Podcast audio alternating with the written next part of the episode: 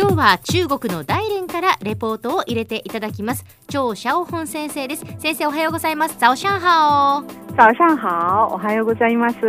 えー、張先生は今大連理工大学で教育と中日企業の比較研究をなさっています。先生大連はどうですか？気候というのは福岡もやっとこう涼しくなってきたんですけれども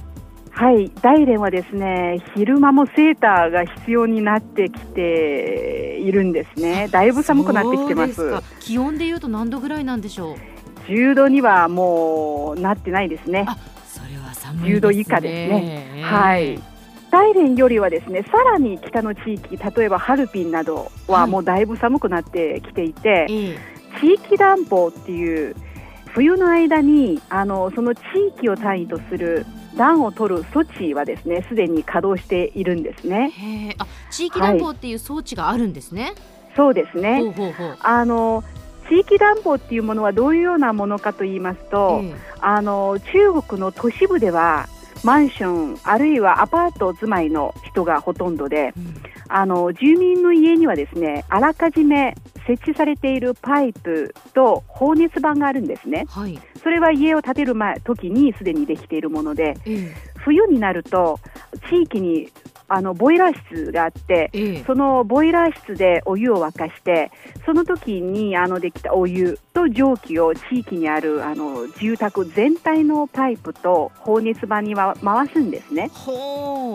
はい、それを回してで住民の家を暖かくするというような仕組みになっています。じゃあ一軒一軒の家でその暖房対策をするのではなくてもう地域ごとにそういうボイラー室があって、はい、そこで発生したその熱を各住宅に送るっていうことなんですね。そうですね。なので地域暖房っていうふうに言いますね。ははい。あの冬の間中国東北地域は外はとっても寒いんですね。うん、大連で言いますとあの冬の平均気温はマイナス4、5度ぐらいですけど、でも寒い時は本当にマイナス10度以下に行くんですね。とっても寒いです。はい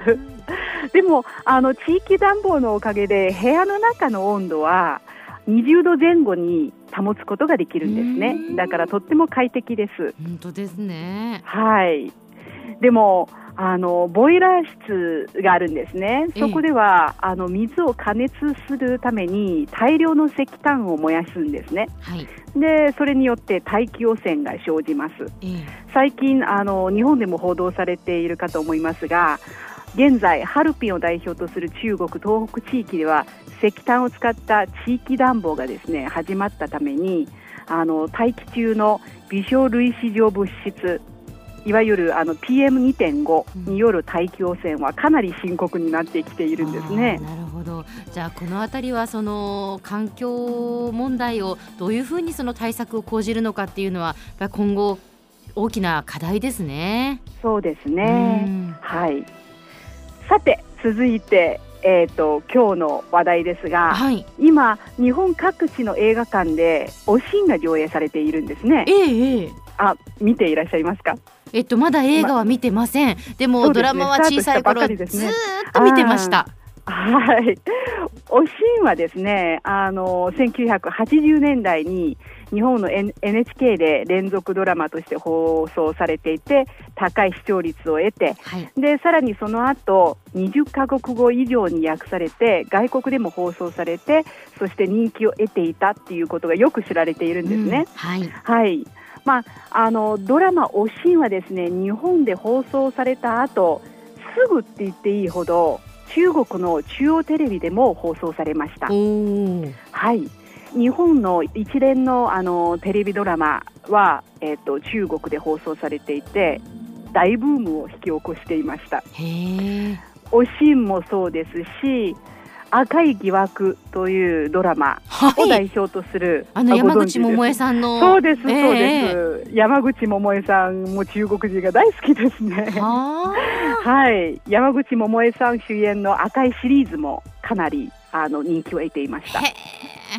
中国人はですねあの1980年代に中国で放送された日本のテレビドラマにかなり愛着を持っているんですね。という現象は今でも変わらないですね。はいそれはですね物語がとても面白くてそれに惹かれた部分もあるんですが、うん、えー、それと同時にですねドラマを見た時当時のその思い出もあのドラマを通じて蘇ることができるではないかというふうに考えているんですね。私もまさにその通りですね。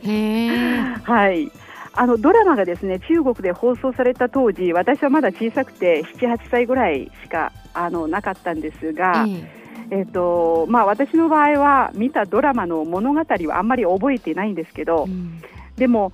村の人たちと大人数でテレビを楽しんだ記憶がすごくあるんですね。はいで当時あの中国の生活はまだそれほど豊かではなくて、うん、私が住んでいた大連市近辺の農村ではテレビは白黒でもそんなに普及していなかったんですね。うん。でうちは村で唯一テレビを持っている家なので、はい、何かいい番組があるたびにですね村の人たちがあの果物とかピーナッツ焼き芋などのようなあの食べ物を持ち寄せてでうちに集まってきてテレビを見ていました。へえ賑やかですいつも。そうでしょうね。はい。でおしんも赤いシリーズもまさにそういった形でまあ家族ではなくて村の人たちと一緒に見ていました。はあ、そうですか。はい、うん。で、子供の私は村の他のあの子供と遊んだり、食べ物を楽しんだり、うん、えー、大人たちがですね物語やあのキャストの、えー、演技などについて熱く議論したりするわけですが、うん、そういった話も聞くのがすごく楽しかったですね。はい、そういった思い出がすごく残っていて懐かしいっていうようなあの、うんえー、気がしますね。うん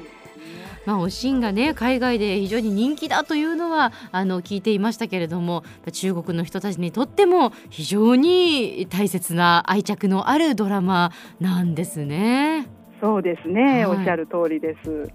ありがとうございます、えー、今日は中国の大連から張シャオホン先生に中国人もおしんが好きという話題を、えー、していただきました。どうもありがとうございました。シェシェ再见。再见